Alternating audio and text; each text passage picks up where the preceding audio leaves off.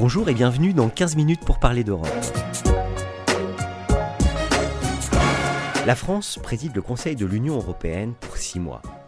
À cette occasion, la délégation des barreaux de France et Lefebvre d'Alloz s'associe pour vous proposer ce podcast, dont la vocation est de sensibiliser sur les travaux et les actions conduites dans le domaine de la justice au plan européen. Aujourd'hui, pour nous parler d'Europe, Bier reçoit Pascal Durand. Bonjour Pascal Durand, vous êtes eurodéputé français au Parlement européen et dans une vie antérieure, vous exerciez comme avocat. Quel rapprochement faites-vous entre votre ancienne profession et votre activité actuelle? Quelle convergence en fait voyez-vous entre le métier d'avocat et le mandat d'eurodéputé? Alors la convergence, euh, elle n'est pas évidente, c'est la complémentarité qui est évidente. C'est-à-dire que passer de euh, je demande l'application des lois, j'essaye, euh, comme tous les avocats, d'expliquer qu'effectivement l'interprétation qu'on fait de la loi et de la jurisprudence est la meilleure et qu'en face ils racontent n'importe quoi. Donc on essaye d'expliquer la loi. Et là, on la, on la crée, on la pense on, rencontre tous les, groupes d'intérêt, euh, quels qu'ils soient, qui essayent de, vous faire bouger euh, sur votre position. Donc c'est passionnant et ça donne évidemment une autre vision. Euh, et si un jour je dois remettre la robe et, à nouveau plaider, évidemment je ne le ferai plus de la même manière parce qu'on parce qu'on a une autre vision de la construction de la loi. Plus d'une vingtaine de commissions parlementaires se réunissent dans le cadre du Parlement européen Parmi elles, la commission des affaires juridiques, dont vous êtes membre. Et donc au sein de cette commission qu'on appelle jury, quels sont les principaux sujets d'actualité pour lesquels vous avez choisi de vous impliquer plus particulièrement? Alors, moi, j'ai euh, clairement décidé dans ce mandat euh, d'essayer de me concentrer sur euh, les questions autour du droit des sociétés et notamment la révision de la directive extra-financière et euh, sur le devoir de vigilance, qui sont euh, deux sujets euh, très très importants qui, qui, qui, placent l'économie et les entreprises européennes au cœur du 21e siècle et des nouveaux enjeux climatiques, environnementaux, sociaux, de droits humains. Et, donc c'est pour moi deux sujets absolument majeurs. Et donc je me suis concentré alors pas, pas exclusivement, mais essentiellement sur ces deux sujets-là, dont l'un des deux pour lequel j'ai eu la joie et l'honneur d'être rapporteur pour le Parlement on, va effectivement l'aborder ensuite. Quelles sont les actualités principales en fait de cette commission euh, jury? Outre donc ce que je viens de dire sur le droit des sociétés euh, et l'évolution euh, du droit des sociétés européens, il y a tout ce qui tourne autour de l'intelligence artificielle et de la digitalisation. On, l'a en matière judiciaire pure, hein, avec les e-évidences, etc., etc., qui est un point très important. Mais au-delà du pur judiciaire, on a vraiment toute la question de la nouvelle responsabilité, tout ce qui tourne autour euh, de la digitalisation, quand on voit euh, les voitures autonomes, quand on voit tous ces sujets-là, sont des sujets euh, passionnants pour les juristes, dangereux aussi hein, pour la société, parce que pour les libertés publiques, il y, a énormément de, de, de, risques, il y a, y a plein d'opportunités, de toute façon c'est un monde qui bouge et on ne va pas l'empêcher, en revanche, il faut euh, bien l'encadrer et réfléchir. C'est des questions notamment d'assurance et de responsabilité euh, que euh, les, juristes doivent se, poser en partant quasiment de zéro. parce qu'on n'est plus du tout dans l'intentionnel. Enfin, on est, vraiment dans un autre domaine et il faut qu'on repense ça.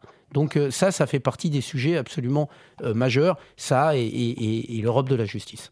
Vous êtes également membre de la Commission des affaires constitutionnelles qui traite pour sa part d'aspects plutôt institutionnels et procéduraux qui peuvent sembler, disons, un peu abstraits ou éloignés des préoccupations des citoyens. Donc, finalement, de quoi traitez-vous concrètement au sein de cette commission AFCO et, à nouveau, quels sont les enjeux actuels de cette commission? Écoutez, euh, détrompez-vous, c'est une des commissions qui est le, plus en lien avec les actualités européennes parce que euh, les affaires constitutionnelles, c'est tout ce qui touche au fonctionnement euh, de l'Union, toutes les règles de, fonctionnement de l'Union. Et donc, puisqu'on n'a pas de constitution, mais on a, on a des textes et des traités, donc par exemple, la question des décisions à l'unanimité. Euh, c'est une question majeure. Euh, est-ce qu'on peut décider euh, d'envoyer des armes? Est-ce qu'on peut décider de définir des règles sanitaires en, cas de, crise sanitaire comme on l'a eu? Comment on gère la question des migrations, de Dublin il y a énormément de sujets, j'allais dire même la quasi-totalité des sujets, tout ce qui touche au, droit fiscal, à la, capacité ou pas d'avoir une imposition européenne des ressources propres. Tout ça passe par la commission des affaires constitutionnelles. Donc c'est vraiment l'actualité de l'Europe. C'est une commission passionnante euh, où on essaye de faire bouger les lignes et, de faire en sorte que l'Europe ne soit pas figée. Parce que quand, quand l'Europe est critiquée, on, a souvent tendance à dire que ce qui existait doit exister dans le futur. Non, euh, on peut le faire bouger, on peut le faire évoluer. Euh, c'est une démocratie vivante, en construction, hein, il y a plein de, choses à améliorer. Mais voilà, c'est ça, les affaires constitutionnelles. C'est vraiment, comme la commission jury, hein, c'est une commission passionnante. Et vous l'évoquiez un, peu plus tôt sur, euh, dans le cadre de la commission des affaires juridiques, vous avez été rapporteur sur la question du reporting extra-financier. Alors comme ça peut paraître un peu ésotérique, je précise qu'il s'agit de demander aux entreprises, au-delà de leur bilan purement comptable et financier, de communiquer sur les implications sociales, environnementales et sociétales de leurs activités. Donc votre rapport à ce sujet vient d'être adopté. Quelles sont vos principales recommandations? Alors, il y, a, eu le rapport et maintenant il y a le texte législatif, hein, puisqu'on est, on est rentré dans la phase euh, législative et on est donc en, discussion en trilogue avec, euh, avec le Conseil, euh, puisque nous sommes co-législateurs avec le Conseil, le Conseil qui représente les États membres. Donc les, éléments essentiels, c'est effectivement d'avoir des informations pour les grandes entreprises. On est au-delà de 250 salariés, 40 millions de chiffres d'affaires. Enfin, donc on, est sur des entreprises de, taille raisonnable, importante. C'est d'avoir des informations sur non seulement, je vais dire, les risques que elles ont euh, par rapport aux questions environnementales, de pollution, etc.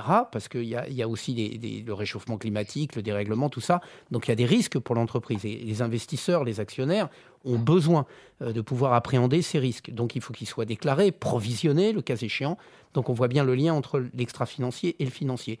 Et il y a également tout ce que l'entreprise peut éventuellement engendrer comme euh, préjudice, comme dommage à la fois sur les questions environnementales, la pollution, euh, dans, le, dans, le, dans, les activités par exemple de minerais, textiles, déforestation bien sûr, et euh, en droit humain. Euh, est-ce que des, des, vêtements sont fabriqués par des enfants, par des travailleurs forcés? Est-ce qu'il y a utilisation d'esclaves à l'autre bout de la planète et sur des produits qui sont importés? Ce sont des sujets absolument majeurs. Les, les, ONG, les citoyens, les consommateurs veulent savoir euh, comment ça se passe, comment, comment on, produit, comment on importe. Et donc, euh, ces déclarations, là, on est uniquement dans le déclaratif, hein, sur le... Sur le sur l'extra-financier, ce sont des déclarations, mais on fait en sorte que des, contrôleurs, l'équivalent des commissaires aux comptes, et parfois les commissaires aux comptes, puisqu'ils auront la capacité de le faire, vont certifier l'extra-financier de manière à le rendre aussi crédible, aussi solide, aussi sérieux euh, et aussi transparent que les déclarations bilancielles et financières. Juste pour euh, clarifier pour nos auditeurs, euh, comment s'articule en fait votre rapport sur le reporting extra-financier et la proposition directive de la Commission européenne sur le devoir de vigilance et la responsabilité juridique des entreprises en matière de durabilité. Quels sont leurs champs d'application respectifs? Comment est-ce que ça s'articule? Est-ce que les, champs étaient exactement euh, symétriques? Il y a eu cette initiative du Parlement et puis maintenant cette proposition fin février de la Commission. Comment ça s'articule? Alors si tout était symétrique et, juste en, mmh. copier-coller, ça serait trop simple et trop beau euh, pour que ça soit de la législation européenne. Donc évidemment, il n'y a pas exactement le même champ. Par exemple, je parlais tout à l'heure sur le sur le reporting extra-financier. On est aux entreprises en l'état, hein, la proposition, euh, c'est euh, plus de 250 euh, salariés. Sur la proposition de directive qui arrive maintenant en commission jury au Parlement, on est sur plus de 500. Donc, ce n'est pas exactement le même champ. Si je devais vraiment simplifier ou aller sur les, à, la, SERP, sur la, grande différence, il y en a, il y en a une, la directive extra-financière, c'est l'obligation de dire. Et le devoir de vigilance, c'est l'obligation de faire on est vraiment sur deux domaines euh, qui peuvent être connexes en termes de, euh, de, liaison avec les droits humains, les droits environnementaux, la pollution, etc. Mais dans l'une, on a simplement vocation à dire voilà, ce que, voilà quels sont les risques, voilà ce que l'on fait, voilà notre plan de transition, etc. Dans euh, le devoir de vigilance, il y a aussi l'obligation de ne pas porter atteinte, là directement, clairement, ou de réparer, accès à la justice, euh, les questions euh, de droits humains, les questions euh, de pollution environnementale, etc. Donc on est à un degré différent en termes d'obligations. C'est pas exactement le même, champ, ni le, même scope, comme on dit. Mais bon, évidemment, il y a un lien, et moi j'essaye de faire en sorte, par, volonté de simplification, euh, que euh, les, déclarations, les obligations, les normes, euh, les standards soient quasiment identiques pour les, deux, les, deux directives. Alors, selon vous, d'une part, quels sont les, points forts et les avancées de, de, cette proposition de la Commission? Et puis, dans un deuxième temps, est-ce que vous pourrez souligner quels sont les éléments qui, à votre avis, pourraient être améliorés ou amendés lors des prochaines discussions au Parlement Le point fort, c'est déjà que ça existe. C'est-à-dire que ça n'existait pas. Il y avait euh, quelques pays qui avaient des obligations sur le devoir de vigilance, qui marchaient d'ailleurs plus ou moins bien. La France avait été pionnière. Il y a des textes qui arrivaient maintenant en Allemagne, il y en avait aux Pays-Bas, mais plus sur la corruption. Donc on n'avait pas euh, de texte européen. Donc évidemment, c'est une progression majeure. On passe de rien à quelque chose. Donc euh, ça, c'est à, soulever, à souligner, d'autant plus que c'est la France qui a été euh, à l'origine de cette législation, qui l'a portée, qui a servi de, référence hein, sur, sur l'ensemble d'Europe. De, et, et, moi, en tant que juriste, je vais dire continental, juriste de, de droit écrit, euh, juriste de, code, euh, je suis toujours heureux de voir qu'on sert de modèle à une Europe qui est parfois, souvent, anglo-saxonne, qui parle trop avec l'accent de la common law. Donc, donc c'est une excellente chose pour nous. On est content de voir que ce texte arrive.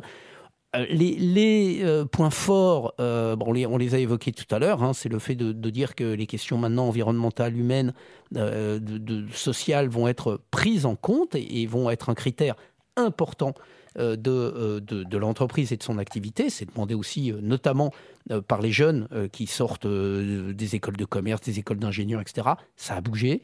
ils demandent beaucoup plus d'engagement sur ces sujets-là.